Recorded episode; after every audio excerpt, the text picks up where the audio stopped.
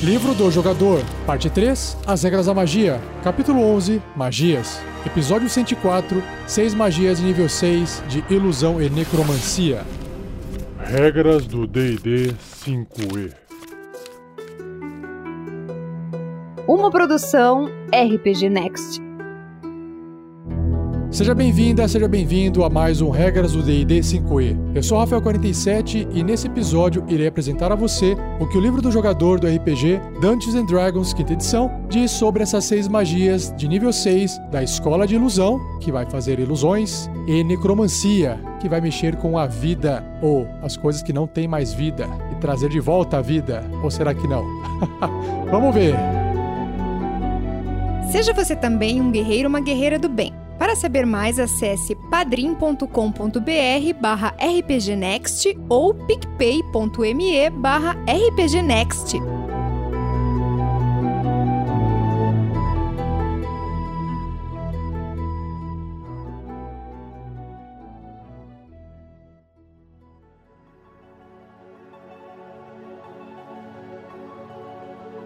Então eu começo com a primeira magia, a primeira e única magia da escola de ilusão, que é uma magia de sexto nível chamada Programmed Illusion, que é ilusão programada. A magia de sexto nível de ilusão é a única de ilusão desse nível que tem. O tempo de conjuração é de uma ação, o alcance é de 120 pés, 36 metros, componentes verbal, somático e material, e o material é um pouco de lã e pó de jade, valendo no mínimo 25 moedas de ouro. E não diz que é consumida na magia, então é só você ter esse material, mas você tem que comprar esse material e gastar essas 25 moedas de ouro e manter os materiais com você para poder conseguir conjurar essa magia. E a duração dela é até ser dissipada. Então vamos ver, ó. Você cria uma ilusão de um objeto, uma criatura ou de algum outro fenômeno visível dentro do alcance, que se ativa quando uma condição específica ocorre. A ilusão é imperceptível até esse momento. Ela não pode ter mais de 30 pés cúbicos, ou seja, 9 metros cúbicos, e você decide quando conjurar a magia, como a ilusão se comporta e quais sons ela faz. Essa performance roteirizada pode durar até 5 minutos. Basicamente é igual em filme de terror, quando aparece ali uma criatura do nada, um bicho, uma faca que não estava ali, um ursinho de pelúcia que não estava ali e está olhando para você agora. É para você poder fazer esses truques aí. Tá aí, ó. Esse trecho da magia já pode trazer uma ideia pro mestre criar um, um personagem, um NPC, que trabalha numa cidade fazendo, tipo, um parque de diversões. Imagina que legal. E ele é responsável por criar essas ilusões, né? Massa, né? Bom, continuando. Quando a condição que você especificou ocorrer, sei lá, você fala, quando a pessoa chegar até 3 metros, o bicho aparece. Um exemplo. A ilusão surge do nada e age da maneira que você descreveu. Uma vez que a ilusão tenha acabado de agir, ela desaparece e permanece dormente por 10 minutos. Após esse período, a ilusão pode ser ativada novamente. Ah, por isso que a duração da magia é até ser dissipada. Que legal. Então, tá aí reforço o que eu disse, de um cara que pode criar uma casinha do terror dentro de um circo, por exemplo. Ou não precisa ser do terror, né? Pode ser qualquer outra coisa. Pode ser para animar a festa de criança, por exemplo.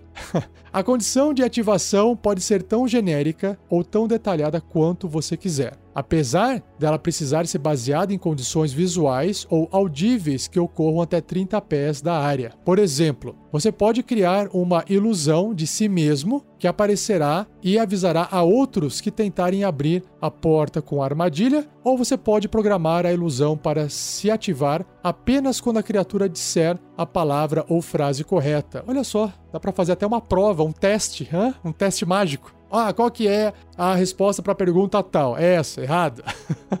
Sei lá, né? Na verdade, ela não vai responder errado. Mas, enfim, talvez dê para conversar com o mestre e fazer alguma coisa aí por trás disso. Interação física com a imagem revelará ela como sendo uma ilusão, já que as coisas podem atravessá-la. Claro, uma criatura que usar a sua ação para examinar a imagem pode determinar que ela é uma ilusão, sendo bem sucedida num teste de inteligência e investigação contra a CD, a classe de dificuldade da magia, para desacreditá-la. Se a criatura discernir a ilusão como ela é, a criatura poderá ver através da imagem e qualquer barulho que ela fizer soará oco para a criatura. Então, assim, como qualquer outra magia de ilusão, tem essa questão de se você descobrir que é uma ilusão, você continua enxergando ela, mas você vê ela de forma diferente. Agora você sabe que aquilo é uma ilusão e não é real, né? Essa ideia de ver meio translúcido, sabe? Legal. Curtiu essa magia? Eu achei bem legal. Magias assim que não causam dano e podem atiçar a sua criatividade e sua imaginação para poder trazer para sua aventura um gostinho a mais de algo diferente e algo até fora do sistema matemático do jogo, né? Aquela coisa só rola dado e causa dano. Chega uma hora que começa a enjoar, né? Apesar de você ter que derrotar uma criatura causando dano, às vezes você precisa só de uma distração para que alguém faça alguma coisa para aquela criatura que talvez não possa morrer com dano, seja, por exemplo, banida desse plano e levada para outro lugar. E aí você precisa de uma magia que faça algo diferente, não basta causar dano, né? Tá aí, achei muito legal essa magia. Então, as classes Bardo e Mago são as únicas capazes de conjurá-la.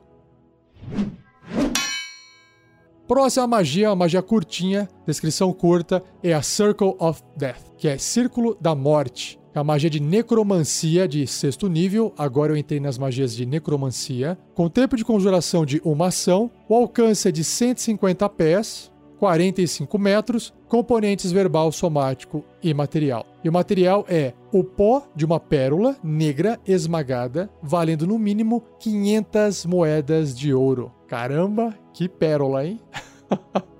e tem que estar tá esmagada ainda, pozinho dela, caramba. Bom, duração instantânea. Uma esfera de energia negativa ondula em um raio de 60 pés, uns 18 metros, de um ponto ao alcance. Cada criatura na área deve realizar um teste de resistência de constituição. Um alvo sofre 8d6, 8 dados de 6 faces de dano necrótico se falhar no seu teste de resistência, ou metade desse dano se passar. Então, basicamente, é tipo uma bola de fogo que causa dano necrótico ao invés de fogo, né? a bola da morte. em níveis superiores, se você conjurar essa magia usando um espaço de magia de sétimo nível superior, o dano aumenta em 2d6 para cada nível do espaço acima do sexto. Então tá aí. O que eu falei já resume muito bem. É uma magia que precisa de um teste bem sucedido na constituição, diferente de uma bola de fogo, por exemplo, que é na destreza, e ela causa dano necrótico. Tá aí, achei bem legal. Ela vai, sei lá, corroer, dissolver, arrancar a pele das pessoas. Então aí você inventa aí o que você achar mais, mais gore pra magia da morte. E as classes capazes de conjurar essa magia são feiticeiros, bruxos, claro, e magos. A próxima magia é uma magia que eu já estava esperando vir, que é a Create Undead, que é criar mortos. Na verdade, é criar mortos vivos, porque Undead é um morto-vivo, né? não é criar um morto, criar um morto-vivo. A magia de sexto nível de necromancia, com tempo de conjuração de um minuto. Olha só. O alcance é de 10 pés, então tem 3 metros só, pertinho. Componentes verbal, somático e material. E olha só o material. Para cada corpo, um pote de barro cheio de terra de sepultura, um pote de barro cheio de água salobra e uma ônix negra valendo no mínimo 150 moedas de ouro. Olha só, né? não é consumido esse material pela magia, mas você tem que ter tudo isso para poder criar vários mortos vivos. Vamos ver. Duração instantânea. Você só pode conjurar essa magia durante a noite. Ah, que conveniente. Escolha até três corpos de humanoides médios ou pequenos dentro do alcance. Cada corpo se torna um carniçal sob seu controle. Carniçal é um ghoul. Ghoul é um tipo um zumbi mais rápido e mais feroz assim, tá? E aí o mestre tem as estatísticas dessa criatura para poder passar para o jogador. Bom, continuando. Com uma ação bônus, em cada um dos seus turnos, você pode comandar mentalmente qualquer criatura que você animou com essa magia. Se a criatura estiver até 120 pés, 36 metros de você, e se você controla diversas criaturas, você pode comandar qualquer uma ou todas elas ao mesmo tempo, emitindo o mesmo comando para cada uma. E aí você decide qual ação a criatura irá fazer e para onde ela irá se mover durante o próximo turno dela. Ou você pode emitir um comando geral, como para guardar uma câmera ou um corredor específico um guarda, né? Se você não der nenhum comando, as criaturas apenas se defenderão contra criaturas hostis. Uma vez que ela receba uma ordem, a criatura continuará a segui-la até a tarefa estar concluída. É isso que é bom, né? O pessoal não cansa. a criatura fica sob seu controle por 24 horas. Depois disso, ela para de obedecer aos seus comandos. Para manter o controle da criatura por mais 24 horas, você deve conjurar essa magia na criatura novamente antes das 24 horas atuais terminarem. Olha só o problema. Esse uso da magia recupera seu controle sobre até três criaturas que você tem animado com essa magia, ao invés de animar novas. Então, imagina a cena. Tá lá o Dr. Frankenstein, bruxo, criando mortos-vivos, de repente ele é preso ou ele desmaia e aí ele esquece ou não consegue fazer essa magia depois de 24 horas ele perde o controle das criaturas mortas-vivas. Claro que as criaturas não vão ter um comando, né? Ou elas já vão ter um comando, elas continuam agindo e aí se criou um problema dentro de uma cidade ou dentro de um local, que é uma missão para os aventureiros resolverem. Galera, vocês têm que parar esses mortos-vivos porque o doutor aqui tá desmaiado e não tem o que fazer, ele não consegue refazer a magia para controlar elas de novo. Então, por favor, dê cabo nessas criaturas, nesses ghouls, né? Que são criaturas fortes, inclusive. Legal, tá? É uma magia muito boa, muito legal de usar. Dá para usar de diversas formas narrativas, inclusive. Gostei bastante também. E em níveis superiores, quando você conjurar essa magia usando um espaço de magia de sétimo nível, você pode animar ou recuperar o controle de quatro carniçais, né? Um a mais. Quando você conjura essa magia usando um espaço de magia de oitavo nível, você pode animar ou recuperar o controle de cinco carniçais ou dois lívidos ou aparições. Lívido, pessoal, também chama de guests, do inglês, ou whites, que são as aparições. Os whites é mais ou menos aqueles, os dementadores do Harry Potter, e o guest é tipo um zumbi meio albino, assim. Tem umas línguas compridas. Quando você conjurar essa magia usando o espaço de magia de nono nível, você pode animar ou recuperar o controle de seis carniçais, três guests lívidos ou aparições, que são os whites, ou duas múmias. Olha só que maravilha. Tem para todos os gostos, né? Gostou dessa magia? Então, os clérigos, bruxos e magos são as classes que você deve escolher para poder fazer essa magia. Próxima, Eye Bite. Eye de olho, bite de mordida, o olho que morde, ou ataque visual. Eu acho mais legal olho que morde. uma magia de sexto nível de necromancia, com tempo de conjuração de uma ação, o alcance é pessoal, componentes verbal e somático, e a duração é concentração até um minuto. Então vamos ver. Pela duração da magia, seus olhos se tornam um vazio escuro imbuído com um poder terrível. Magia de necromancia é muito legal. É que eu gosto de filme terror, então eu acho muito legal. Uma criatura à sua escolha dentro de 60 pés, 18 metros de você, que possa ver, precisa ser bem sucedido em um teste de resistência de sabedoria ou será afetado por um dos seguintes efeitos à sua escolha pela duração. Então já, já já vou falar os três efeitos que essa magia tem. Em cada um dos seus turnos, até que a magia termine, você pode usar sua ação para mirar outra criatura. Né? Só você olhar para uma criatura, de repente você vira na sua cabeça para outra criatura. Mas não pode mirar uma criatura novamente se ela foi bem sucedida em um teste de resistência contra essa magia. Então, se ela resistiu ao primeiro ataque seu, a sua primeira mordida com o olho, né? Ela não é mais afetada. Então vamos lá. São três efeitos que esse olhar aqui aterrorizante, né? Um buraco vazio no, no seu olho faz a criatura sentir. É adormecer, ela pode ficar apavorada ou ela pode adoecer. Então vamos lá. Adormecer. O alvo cai inconsciente. Caramba, cair no chão inconsciente já é muito forte. Ele acorda se sofrer qualquer dano ou se outra criatura usar sua ação para sacudir o adormecido até acordá-lo. Beleza. Próximo, apavorar. O alvo está amedrontado. Em cada um dos turnos dele, a criatura amedrontada deve realizar a ação de disparada, né, que é usar sua ação para mover novamente, e se mover para longe de você pela rota segura mais curta disponível, a não ser que não haja lugar para se mover. Se o alvo se mover para um local a pelo menos 60 pés, 18 metros de distância de você, onde ela não possa mais te ver, esse efeito termina. Então, se realmente sair correndo por uma distância boa ou se perder a visão com você, já era. Ou não, né? E se ela perder a visão de você, o efeito também já era. Legal, é basicamente assustar a criatura e fazer ela sair correndo. E adoecer, o alvo tem desvantagem nas jogadas de ataque e testes de habilidade. Testes de habilidade é você fazer um teste de atributo lá, força, destreza, constituição, teste de habilidade e também impacta nos testes de skill, né, nos testes de perícia, tá bom? No final de cada um dos turnos dele, ele pode realizar outro teste de resistência e sabedoria. Se for bem sucedido, o efeito termina. Então, esse adoecer é basicamente ficar como se fosse enfraquecido, mas não enfraquecido para causar dano, mas enfraquecido para poder fazer testes tem desvantagem, rola 2d20 e pega o menor resultado. Fica, tipo, fraco mesmo. Fechou? Gostou? Eu gostei mais de imaginar a descrição dessa magia do que os efeitos dela. Achei muito legal. Se você quiser ter um personagem de uma classe que saiba fazer essa magia, você tem que escolher entre bardo, feiticeiro, bruxo ou mago.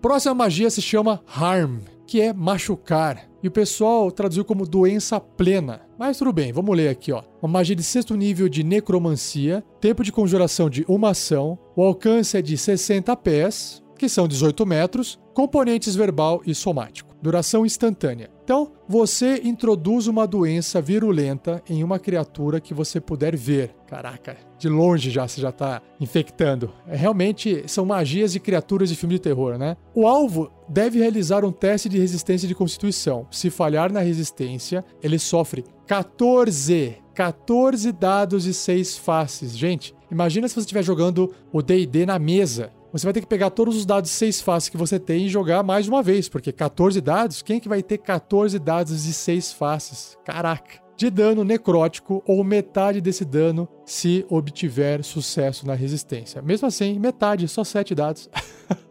o dano não pode reduzir os pontos de vida do alvo abaixo de 1. Hum, olha só que interessante. É por isso que é um monte de dado. Não tem como ele ficar com menos de um ponto de vida, não consegue matar com essa magia. Ah, é mais ou menos aquele. Alguém jogou aí Diablo? Eu joguei o primeiro Diablo bastante, o segundo, o terceiro eu joguei pouco, mas eu não me lembro. Eu lembro que no segundo Diablo, o jogo de computador, o veneno também não matava o seu personagem e não matava os inimigos, deixava o personagem com um pontinho de vida. Tá aí, ó. É para isso que serve, ó. Se o alvo falhar no teste de resistência, seu máximo de pontos de vida é reduzidos por uma hora em uma quantidade igual ao dano necrótico causado. Uau! Então ele fica realmente com pão de vida.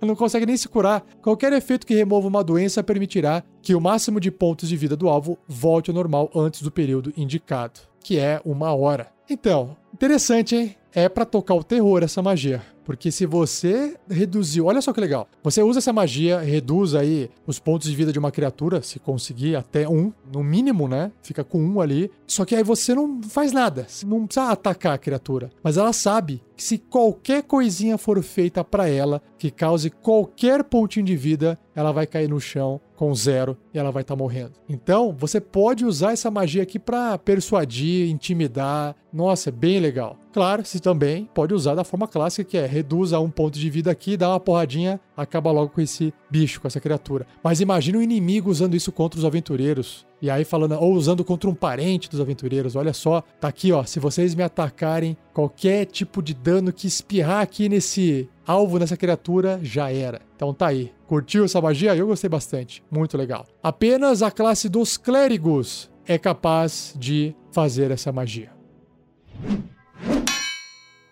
E a última magia do cast de hoje é uma magia com uma descrição maior, se chama Magic Jar. Jar é um jarro ou um recipiente arcano, mágico, né? Um jarro mágico, algo assim. Recipiente arcano. É uma magia de sexto nível de necromancia, então é a única magia de necromancia de hoje que tem um nome que não parece ser de necromancia, né? Com tempo de conjuração de um minuto, o alcance é pessoal, componentes verbal, somático, material. E o material é uma gema, cristal, relicário ou algum outro tipo de recipiente ornamental, valendo no mínimo 500 moedas de ouro. Duração até ser dissipada a magia. Então vamos lá. Seu corpo entra em um estado catatônico, enquanto sua alma o abandona e entra num recipiente que você usa como componente material da magia. Uau! Enquanto sua alma permanecer no recipiente, você estará ciente do seu entorno, como se você estivesse no espaço do recipiente. Beleza. Sua consciência foi junto, então. Você não pode se mover ou usar reações. A única ação que você pode realizar é projetar sua alma até 100 pés, que são 30 metros, do recipiente, tanto para retornar para o seu corpo, que aí termina a magia, ou para tentar possuir um corpo humanoide. Aê sim, hein? Aí eu curti. Você pode tentar possuir qualquer humanoide até 100 pés, 30 metros, de você que você possa ver. Criaturas protegidas pelas magias proteção contra o bem ou mal ou círculo mágico não podem ser possuídas. Ok.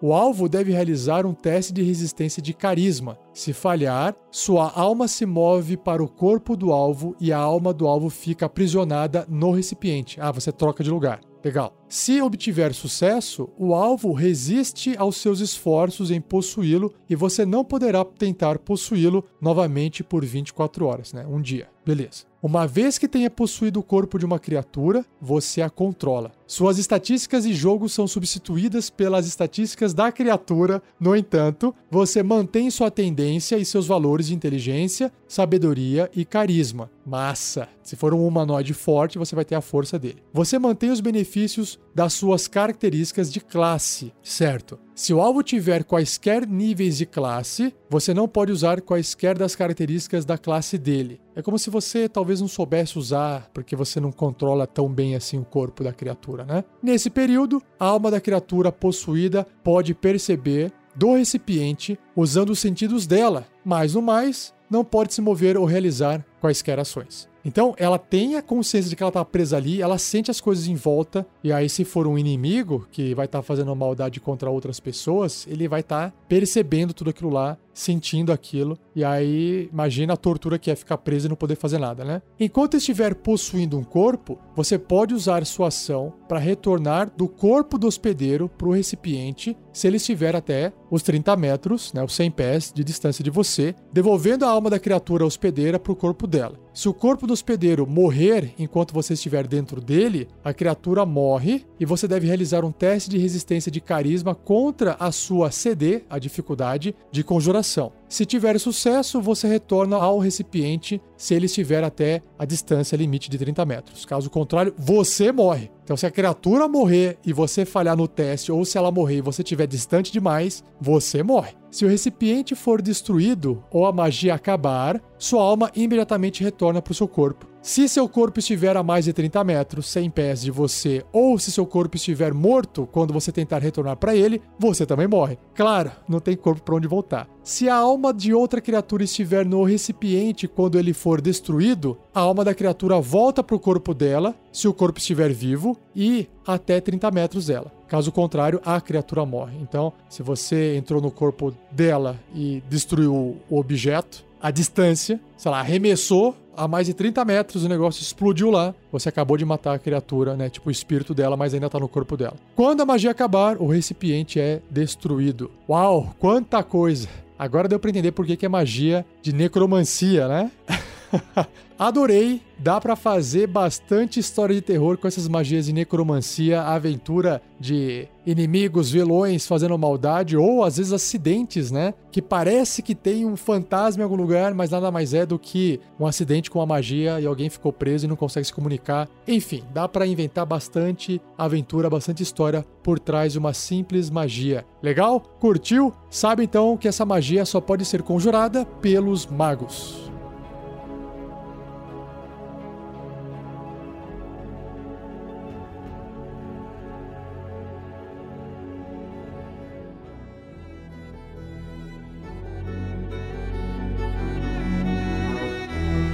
E assim eu encerro mais um episódio do Regras do D&D 5e. Envie suas dúvidas para rafael47@rpgnext.com.br ou escreva no post desse episódio. Minha intenção é ir acumulando algumas perguntas e fazer um episódio respondendo todas elas. Não esqueça de compartilhar esse cast com o máximo de pessoas possível. Continua a discussão dele no post e um obrigado mais uma vez a Gleico Vieira Pereira, editor desse episódio. Por fim, se você está gostando desses episódios do Regras do D&D 5e e você ainda não tem os livros e você quer ter esses livros numa versão original com uma caixinha com todos os três livros atualizados, com as regras atualizadas, né, com as erratas atualizadas, tem um link no post desse episódio que te leva para a loja da Amazon.com.br que você pode comprar esses três livros num box. É o Core Rulebook Gift Set.